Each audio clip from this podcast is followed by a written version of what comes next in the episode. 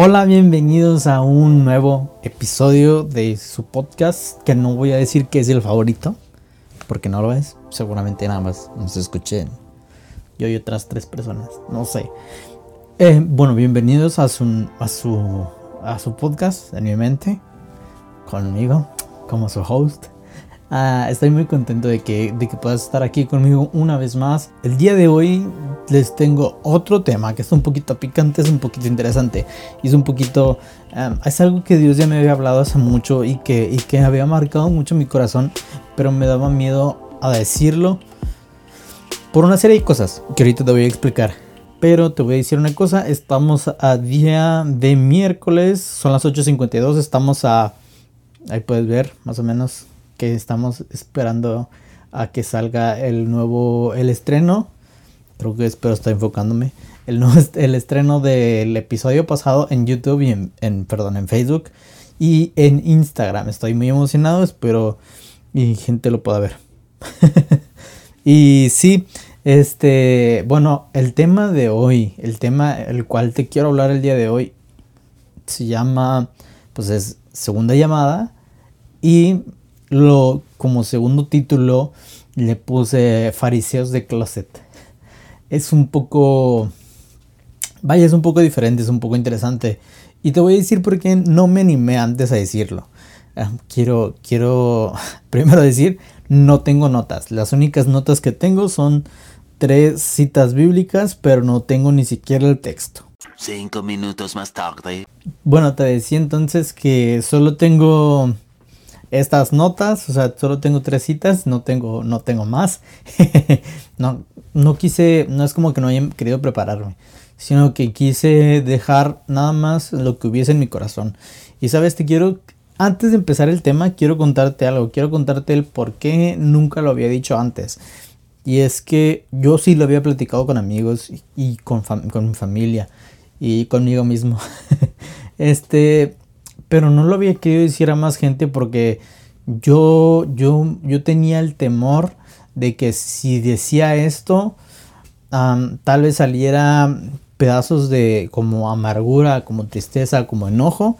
Y mi intención a, la hora de compartir algún mensaje no es, no es demostrar enojo, demostrar coraje, demostrar tristeza.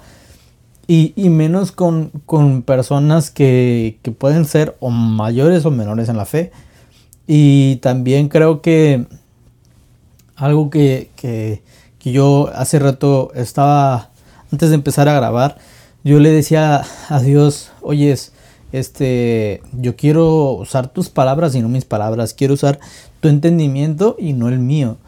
Y Dios me, me decía, solo, y Dios me decía, solo recuerda que, que la iglesia no es mala que la iglesia, el cuerpo de Cristo, es bueno. Hay errores, cometemos errores, claro que sí, pero eso no significa que somos malos, ¿sí? Y, constantemente estamos en perfeccionamiento, porque como dice la Biblia, el que empezó la buena obra la perfeccionará. Y, estamos todos en constante perfeccionamiento y hay algunos que cometemos buenas acciones y algunos que hacemos malas acciones. Y, y por cada una de ellas vamos a rendir cuentas. Entonces, esta no es una crítica, no estoy diciendo la iglesia es mala. Al contrario, lo que estoy diciendo es que la iglesia puede mejorar. Y, y me daba miedo dar este mensaje porque no quería que se llegase a interpretar como Emanuel está enojado porque le hicieron esto, o Emanuel esto, o Emanuel vio esto de la gente, o Emanuel hace esto. Porque quiero que sepas algo, lo que estoy a punto de decirte no es no es algo que yo detecté de los demás y, lo puse, sino que es algo que yo detecté de mí mismo. O sea, esta es una, fue una crítica para mí misma, para mí mismo, este, y, ahora la comparto porque, porque la veo también en muchas otras personas. Y, el título de, este tema es Segunda llamada, segundo título, subtítulo, Fariseos de Closet. Y sabes, yo quiero, quiero decirte algo un poquito. Y es, son las 8.59, entonces ya, ya se está estrenando el video. No lo voy a poder ver, pero espero, y tú sí lo estás viendo. Em, fariseos de closet, ¿sabes? Yo estaba investigando y veía quiénes son los fariseos y, conforme vas leyendo la Biblia vas entendiendo y vas investigando y vas conociendo, los fariseos era, era gente que era conocida de la ley, era gente que sabía, que estudiaba, que estaba en esferas medias y altas de la sociedad y, y era gente estudiada. Era gente preparada, era gente que conocía lo que se decía antes y, aplicaba las reglas al 100%. ¿sí? O sea, un fariseo conocía todos los rituales que, que se tenía que hacer y los cumplía al pie de la letra. En otras palabras, un fariseo era, era una buena persona, era una persona correcta, más bien dicho, era una persona que hacía las cosas como se debían de hacer o al menos lo intentaba. Y sabes, em, me, llama mucho la atención porque cuando, cuando vemos los evangelios, este, aquí tengo tres citas y una de ellas es Lucas 4:28, Lucas 5:30 y Lucas 6:7 y vamos voy a leerla, pero en lo que en lo que tú vamos viendo los evangelios podemos ver que la actitud de los fariseos nunca, siempre se demostraba como demostraba algo, algo de rencor, algo de enojo hacia Jesús. Y, aquí estoy en Lucas 4, 28, con la nueva traducción viviente, y dice, y al oír eso, la gente de la sinagoga se puso furiosa, se levantaron de un salto, lo atacaron y lo llevaron a la fuerza hasta el borde del cerro sobre el cual estaba construida la ciudad. Querían arrojarlo por el precipicio, pero él pasó por el medio de la multitud y siguió caminando. Aquí es, algo que sucedió con Jesús este, en la sinagoga, y, la gente se molestó por una enseñanza que Jesús hizo al, leer Isaías. Y si nos vamos a, a Lucas 5:30, Dice, así que los fariseos y las maestras de la ley religiosa le reclamaron, reclamaron severamente a los discípulos de Jesús diciéndoles, ¿y por qué, por qué comen y beben con semejante escoria? O sea, imagínate, en el contexto que, vemos aquí en, este capítulo de Lucas 5, es cuando Jesús empieza a comer con, con Levi, a.k.a. Mateo. Entonces, vemos cómo, cómo, Jesús está comiendo con, con, Mateo, que Mateo era una persona que en realidad era un cobrador de impuestos, o sea, era un judío cobrador de impuestos. En otras palabras, se podía decir que era la escoria de la ciudad. ¿Por qué? Porque era un traidor. Era una persona que, que, que era judío, pero aún así decidió rendirse ante Roma para poder trabajar para Roma y vivir como vivir cobrándole a los, a los judíos. Y no solo eso, sino que también de ahí sacaba dinero para él. En otras palabras, era un ladrón en todo lo que da, era, un, era una mala persona. Y, y, y vemos que los fariseos llegan con Jesús y con los judíos y le dicen, ¿por qué este come? Porque ellos comen con, con esta persona. O sea, y, nos damos cuenta que los judíos tenían, tenían el, deseo estricto de cumplir la ley y de hacer lo correcto. Ahora te preguntarás por qué lo querían hacer. Y la única respuesta que yo he encontrado hasta el día de hoy es que es que los fariseos hacían esto porque esperaban, porque veían los fariseos hacían esto por esta razón.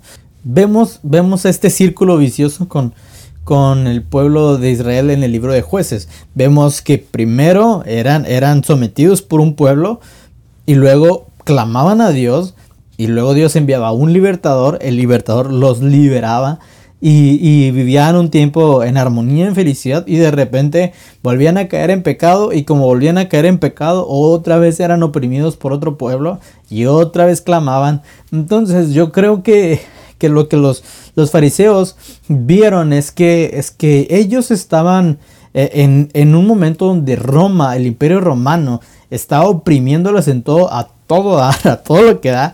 Y, y, lo que querían ellos era ser libres de eso. Y la única forma que sabían era clamando a Dios. Era dejando esos malos caminos para poder hacer lo correcto y que Dios volteara a verlos. Por esto los fariseos como que intentaban eh, hacer que el pueblo cambiara para poder recibir de Dios ese juez, ese libertador que pudiese ayudarlos.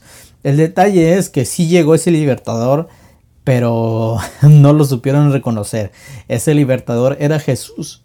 Y sabes, yo en cierta forma los entiendo porque si vemos anteriormente, vemos a un libertador como, como Sansón, vemos a, libertadores que, que, para así decirlo, denotaban por sus características físicas y no por, por sus características espirituales o, o, de corazón o, o, de pensamiento.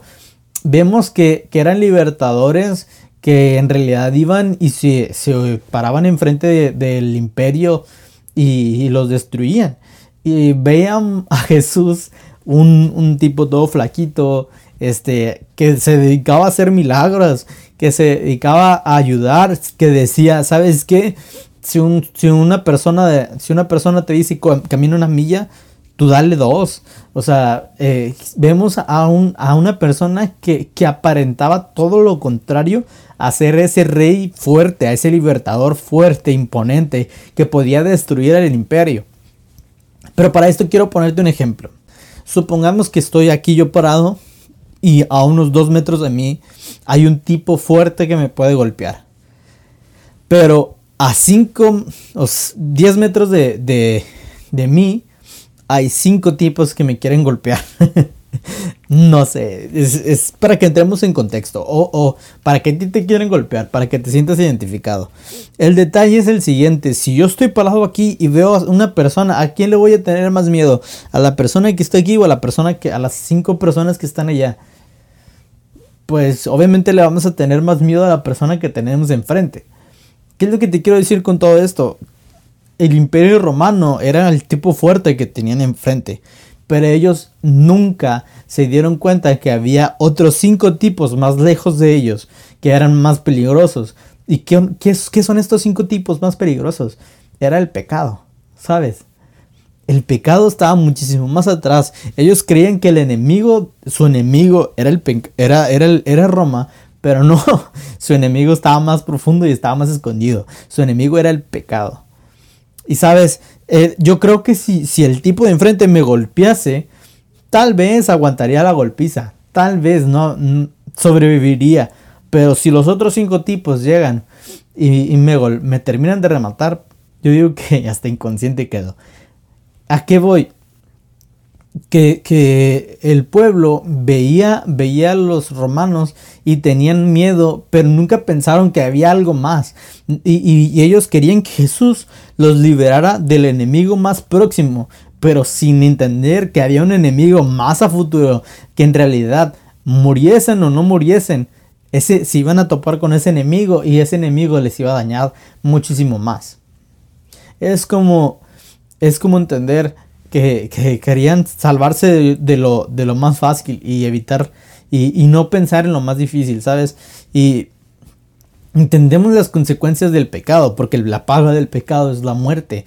Y, entender, y que ellos no entendieran, perdón, que, que, el pecado estaba más atrás y que el pecado era el verdadero enemigo, era un error. Y, Jesús no vino a acabar con el imperio romano. Jesús lo que vino a hacer es acabar con el pecado para que podamos tener un libre acceso hacia el Padre y para que ahora podamos tener una comunión libre con Él. ¿A qué voy con todo esto? ¿Qué tiene que ver con los fariseos? Sabes, los fariseos eran personas que buscaban cumplir la ley tal cual. Y, como esperaban a, un, a un Mesías de, tal forma que en realidad, eh, y como esperaban un Mesías que, era fuerte, imponente, poderoso rey, que viniese en su caballo blanco, y, vieron que llegaba Jesús en un burrito, eh, en realidad provocaba un shock. Y sinceramente, si tú y yo fuéramos fariseos en ese entonces, también nos hubiéramos, nos hubiéramos llevado un buen shock, nos hubiéramos llevado un buen encuentro, nos hubiéramos confundido totalmente, hubiéramos dicho, seguro Dios que esto es lo que tú estás mandando. Porque, porque para ese tiempo era muy difícil entender eso.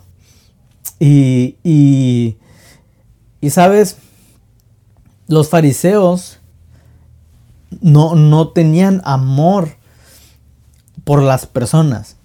Tenían amor más por su ley que por las personas. Y, lo podemos ver ahí, lo podemos ver en, Lucas, en, este, en, en Lucas 5.30, donde, donde dice, ¿por qué se sienta con la escoria? ¿Por qué se sienta con esa gente? O sea, aunque sean traicioneros, aunque sean traidores, eh, ellos los, no, podemos considerarlos malos. No podemos considerarlos de esa manera.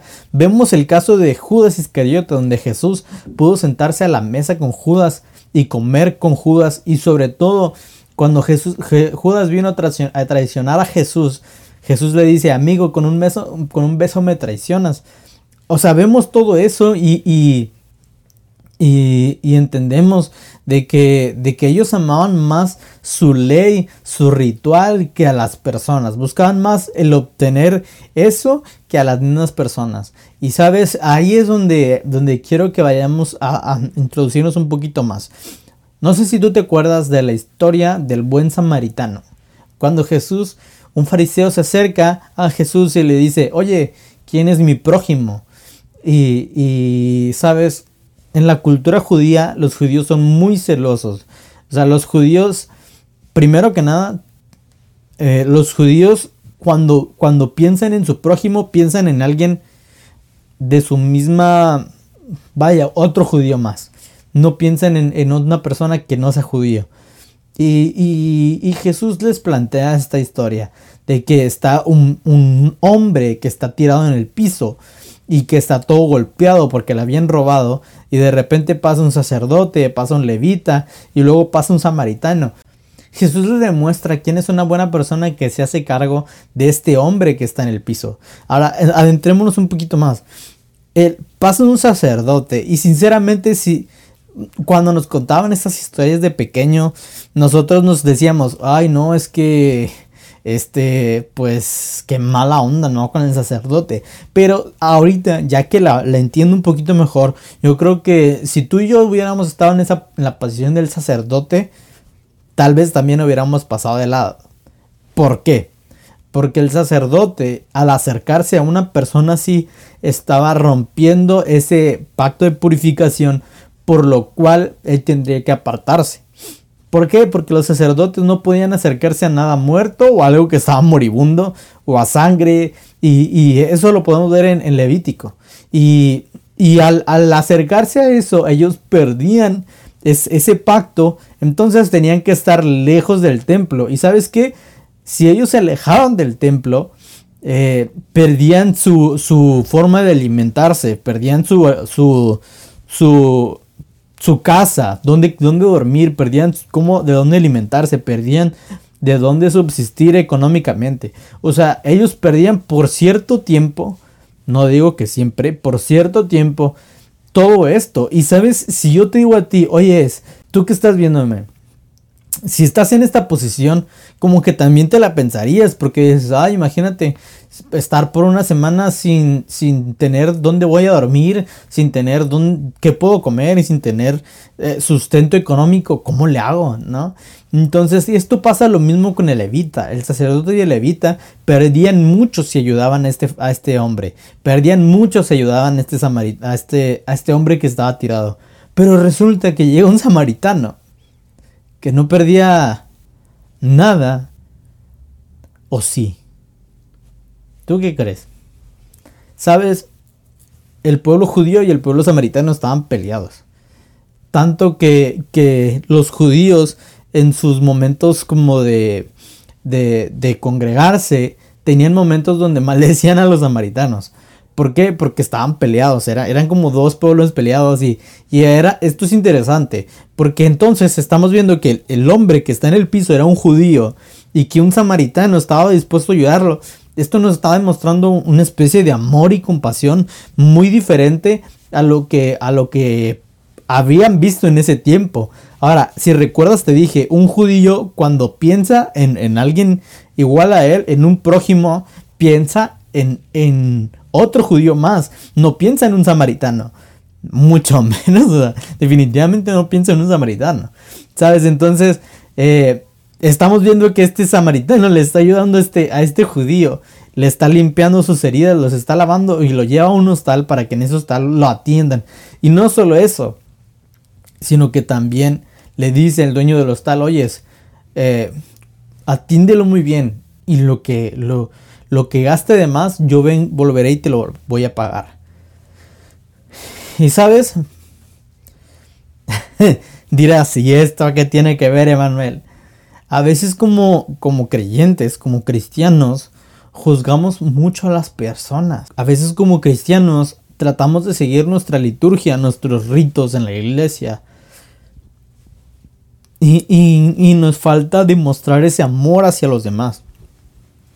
Hay una frase muy, muy común y muy típica recientemente en el, en el ambiente cristiano y es ven tal como eres. Y yo, yo no sé si una, si la iglesia está preparado, si la iglesia está preparada para recibir a gente tal como es. Porque si es así, entonces habría que recibir a lesbianas, a homosexuales, a travestis, a drogadictos, a homicidas, a ladrones. Y, y, habría que recibirlos, y habría que recibirlos de la misma forma que como recibes a otro hermano de la iglesia. Y sabes, esto es, esto es difícil, es, es, suena, suena difícil, pero a veces nuestro corazón está lleno de, eh, eh, está lleno de cosas que, como prejuicios, que, que, nos hace decir, uy, esta gente como que, uy, no.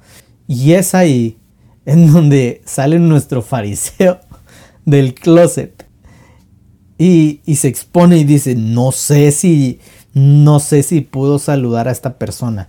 Te, voy a contar algo que a mí me pasó y es que una vez saliendo de la iglesia fui a la parada para tomar taxi y, estaba cerca de un Oxxo y vi a una persona que es travesti y Dios me dijo, Emanuel, ¿estarías, no tendrías ningún problema si esa persona va a la iglesia?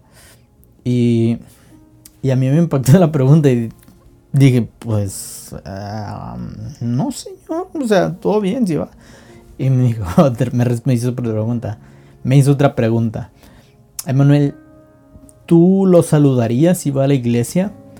Y fue como que un, ay, a ver, sí, sí, sí, sí, tal vez sí, sí. Sí ok, Emanuel, ¿tú lo disipularías?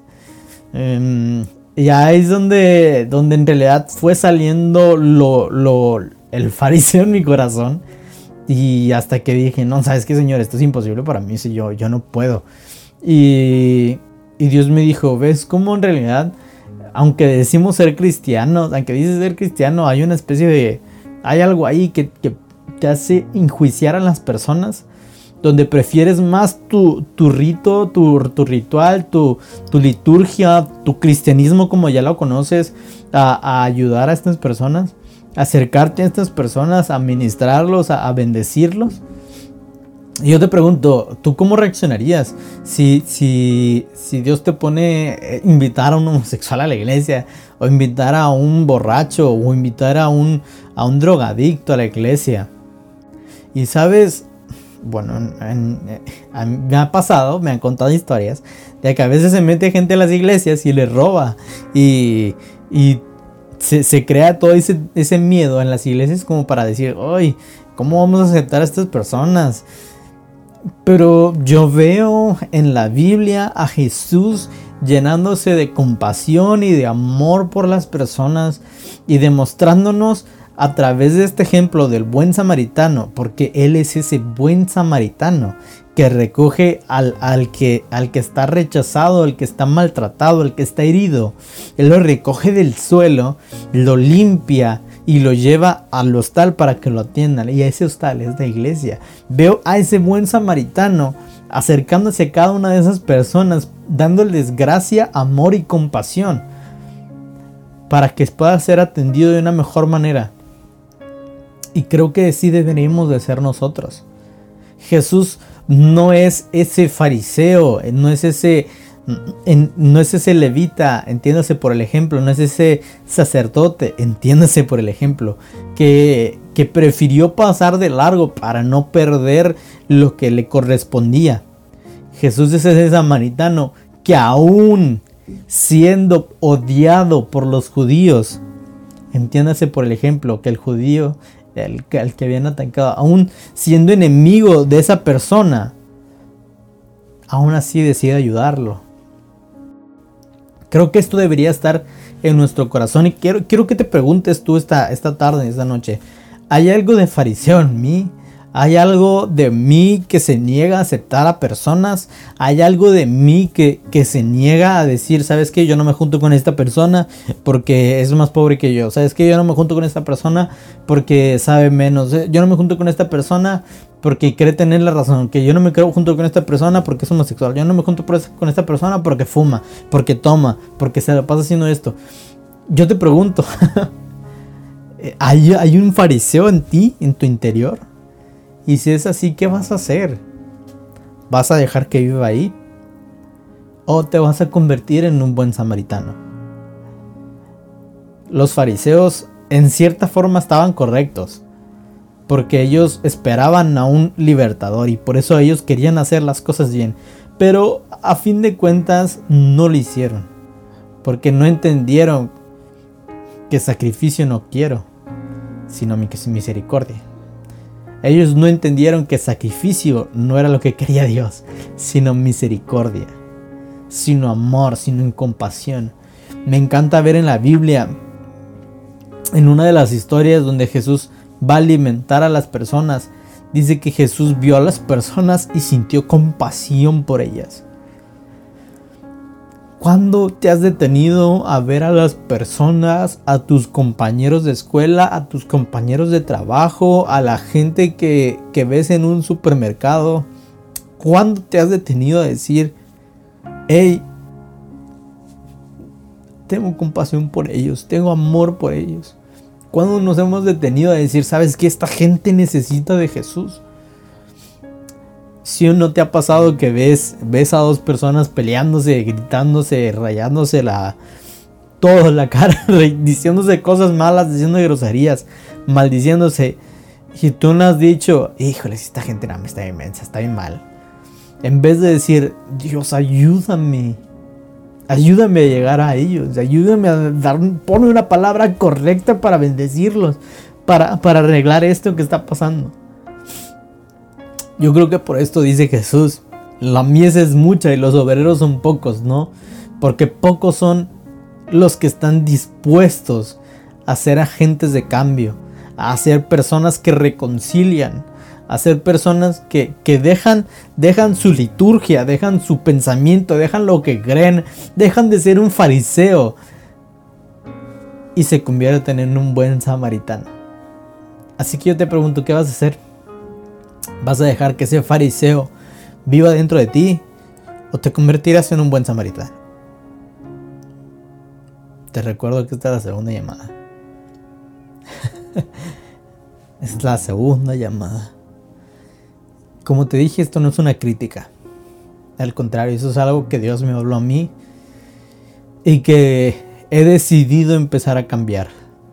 Pronto nos acercamos a la tercera llamada y quiero hacerte unas cuantas confesiones importantes y unas cuantas cosas que tengo planeadas hacer y, espero y esto sea de bendición para ti.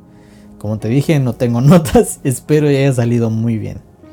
Te bendigo y que, y que Dios abra tus ojos espirituales y abra tu corazón para poder ser lleno de Él y llenarte de amor y compasión por los demás. Bendiciones.